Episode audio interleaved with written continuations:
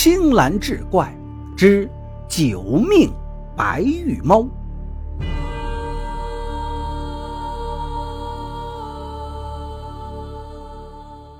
话说解放前有个姓姚的混混，靠着盗墓发了家。这盗墓可是个随时会丢性命的买卖。姓姚的呢是个狠角色。干到最后的时候，遇到了笔大买卖，他就起了贪心，把另外两个一起下到墓里的兄弟给杀了，自己独吞了那笔钱。于是拿着这钱跑到了北平城，盘了个洋车行，就是旧时的人力三轮车，做起了正经行当。虽说有了产业，但脾气秉性却不见收敛。车行跑车的车夫们背后都叫他姚阎王。话说，眼看过了腊月，就是阴历的新年。这一天，姚阎王把手缩在袖筒里，坐在火炕上，盯着伙计算账。所有人的车份钱都交来了，唯有老孙头还没交上来。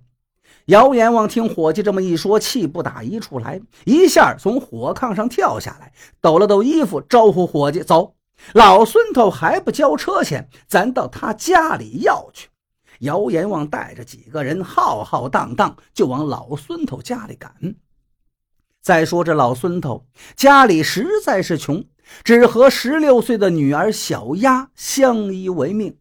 头两年，老孙头的老伴和两个儿子一起得了重病，没钱抓药。老孙头去庙里捻了些香灰回来，老伴和两个儿子喝下去，第二天全都见了阎王。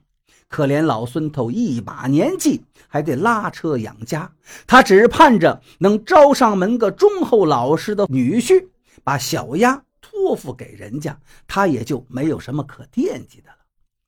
姚阎王带着人赶到老孙头的家时，天已经全黑了，西北风呼呼的刮得老孙头家院里的两扇破门哐啷直响。姚阎王到了门口，可不管那么多，一脚踢开大门就闯了进去。院子里破破烂烂的，什么也没有，只有贴墙的地方放着一个咸菜缸。老孙头正在家里喝着棒子面糊，稀汤寡水，哪有一点油腥？听见外面的动静，老孙头叹了口气，嘱咐闺女千万不要出来，自己放下碗，推开门走了出去。掌柜的。老孙头谦恭地低着头，不等老孙头继续说，姚阎王身边的下人狗仗人势地说：“你怎么回事啊？这车还想不想拉了？”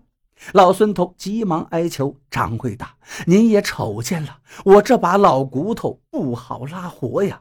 人们都喜欢找年轻的小伙子，嫌我跑得慢呢。”姚阎王白了他一眼，道：“那你还拉什么劲儿啊？明儿就把车交了吧。”老孙头一听这话，急了。也顾不上是大冷的天，地面冻的是梆梆硬。只见他扑通一声就跪了下来，抱住姚阎王的大腿，道：“掌柜的呀，人要吃饭呀。虽然活不好啦，但总有好心人愿意照顾一下我的生意。您再给我宽限几天，年头前我一准儿把钱给您交上去。”姚阎王皱了皱眉，想也没想，一脚踢开老孙头：“少废话！”老孙头被姚阎王踢中胸口，坐在地上大口喘着气，缓不过神来。姚阎王看了看紧关着的屋门，不怀好意地笑起来，道：“老孙头，我给你出个主意，只要你同意，以后你就不用这么辛苦了。你家丫头呢？”说着，姚阎王就往屋里走。老孙头急急爬了起来，抓住姚阎王的胳膊道：“不行啊，不行啊！掌柜的，我家丫头她还小啊！”姚阎王哪管老孙头的哀求，一把甩开了他。忽然，寂静的夜里响起了一声凄厉的尖叫，破烂的小院骤然间阴森恐怖。姚阎王猛地打了个寒噤。他的身体筛糠一般的抖了起来，尖叫一声声传来，院子里几个人都仰头看去，只见一只雪白的长毛猫站在屋顶，身体比一般的猫可是大了太多了。那白猫的眼中悠悠的闪着绿光，死死的盯着姚阎王，白色的长毛随风飘动。一个伙计忍不住喊道：“我的妈呀，这是什么猫？成精了吧？怎么这么大呀？”姚阎王看到白猫的一刹那，犹如见鬼一样，他怪叫一声，推开众人，头也不回地跑出了院几个人不明所以，也跟着跑了出去。一直偷看的小丫从屋里出来，哭着扑向老孙头：“爹，您伤着没有？”老孙头摆摆手：“孩子呀，我没事儿。”小丫，你见过那只猫吗？老孙头说着，指向屋顶。小丫也顺着老孙头手指方向看去，屋顶上空空如也，神秘的大白猫早已不知去向。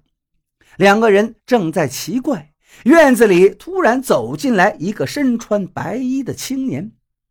姚阎王回了家，谁也不瞧。直接窜到火炕上，抱着大棉被缩在床角，浑身上下打哆嗦，嘴里不停的念叨：“不可能，不可能，我什么也没看见，我什么也没看见。”姚阎王的大老婆看他这样子，心底犯了急，把另外两个姨太太都喊来，一起审问伙计到底发生了什么事儿。伙计不敢隐瞒，一五一十把在老孙头家发生的事说了出来。两个姨太太一个劲儿的咋呼：“不会是撞了邪了吧？撞什么邪？撞哪门子邪？”大老婆眼睛一瞪，两个姨太太撇撇嘴，不再吱声。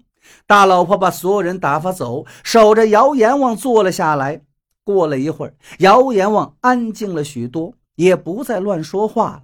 大老婆哄着他睡下，自己也躺着睡着了。迷迷糊糊的大老婆似乎听见有人说话：“姚大哥，你知道咱们招惹了什么吗？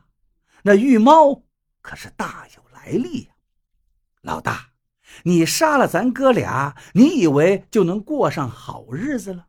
我告诉你，你的报应……”来了，我们是来叫你上路的。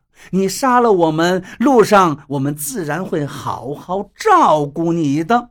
他大老婆迷迷瞪瞪睁开眼，只见床头立着两个白乎乎的身影。大老婆头皮一紧，吓出一身冷汗，原来是做了个梦。他想着梦里的话，扭过头去看睡在里面的姚阎王。不看还好，这一看他又吓了一跳。只见那姚阎王贴着墙根坐在床里头，两眼翻白，脸色铁青，手里握着个精致的白玉猫。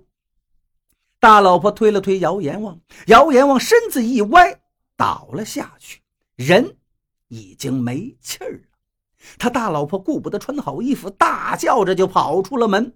等忙过了姚阎王的丧事，姚阎王大老婆怎么想都觉得这玉猫太不吉利了，正打算把玉猫卖掉。老孙头找上门来，他大老婆无心搭理老孙头，见他进了门，就问道：“你什么事儿啊，太太？那个玉猫的主人托我来把玉猫取回去。”老孙头开门见山，大老婆装傻。什么玉猫啊？老孙头不紧不慢地说：“太太，您可以不把那玉猫给我，不过这玉猫留在府上一天，小少爷就多一天的危险。我看还是物归原主吧。”大老婆心里琢磨：这老孙头没钱交车钱，那天碰巧让他知道了猫的事儿，他一定是打算捡个便宜骗走玉猫。这玉猫虽说不祥，但也还是个值钱的玩意儿啊。大老婆认定老孙头是来占便宜的，冷哼一声道：“胡说八道什么？你赶紧把你的车钱交了，再不交，送你去衙门。”老孙头叹了口气，掏出钱来递上。玉猫的主人早料到您不会给，是我偏要试一下。这是车钱，我交给您。我马上就要离开北平了，临走劝您一句：不是自家的东西。谁知道是什么来历呀？碰不得！大老婆看着老孙头把钱放在桌子上，也不理他。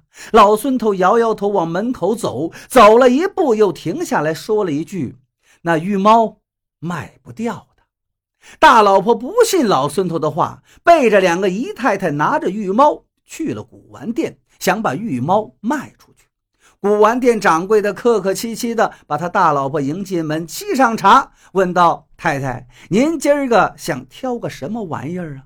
大老婆挺神秘的，拿出玉猫摆在桌子上，说：“就这个，您给估个价，合适我就卖了。”掌柜的仔细的一看，不觉笑起来：“太太，您是拿我开涮呢吧？拿个石头猫也来卖，这要是能卖，那满大街的石头都是钱了。”大老婆吃了一惊，再看那玉猫晶莹剔透，怎么看都是上乘的好玉呀。他把玉猫拿起来捧在手心里，你是眼瞎了不成？我这一外行都看得出，这是千载难遇的一块好玉雕出来的玉猫啊！你怎么说这是石头啊？掌柜的不耐烦了，石头就是石头，黑乎乎的一块石头，您怎么能看成是个玉猫？您还非说这是玉，这样您去逛逛别家的店，兴许有人认，那也说不准。我这儿肯定是没法收。大老婆气哼哼地走出来，下人在外面候着。大老婆想了想，拿出玉猫给下人看：“来来来，你看看这个是什么？”下人看了半天，支支吾吾地说：“大太太，这是一块石头，您拿着它干嘛呀？”大老婆这才猛然想起老孙头的话，忙叫下人跟着一起去了老孙头的家。赶到老孙头家时，老孙头带着小丫已经离开，桌上留了一封信。大老婆识字有限，把信揣好，悻悻地回了家。正巧赶上小少爷放学，一进门就看见大老婆放在桌子上的信，他兴冲冲地把信拿起来，说：“娘，谁给您的信？我给您读读吧。”大老婆想阻止，已经来不及。小少爷已经把信打开，学着大人的口气念了出来：“九命玉猫，每次出事必取走九人性命。昔日姚掌柜盗墓取宝，杀害同行者五人，其中两个是他的拜把子兄弟。九命玉猫虽是邪物，却只取贪心者的性命。切记，切记。”小少爷放下信，追问大老婆：“娘，什么是九命玉猫？这盗墓的姚掌柜是谁呀？他怎么会跟我一个姓呢？”大老婆不想回答，摆摆手，却不想玉猫从口袋里滑了出来。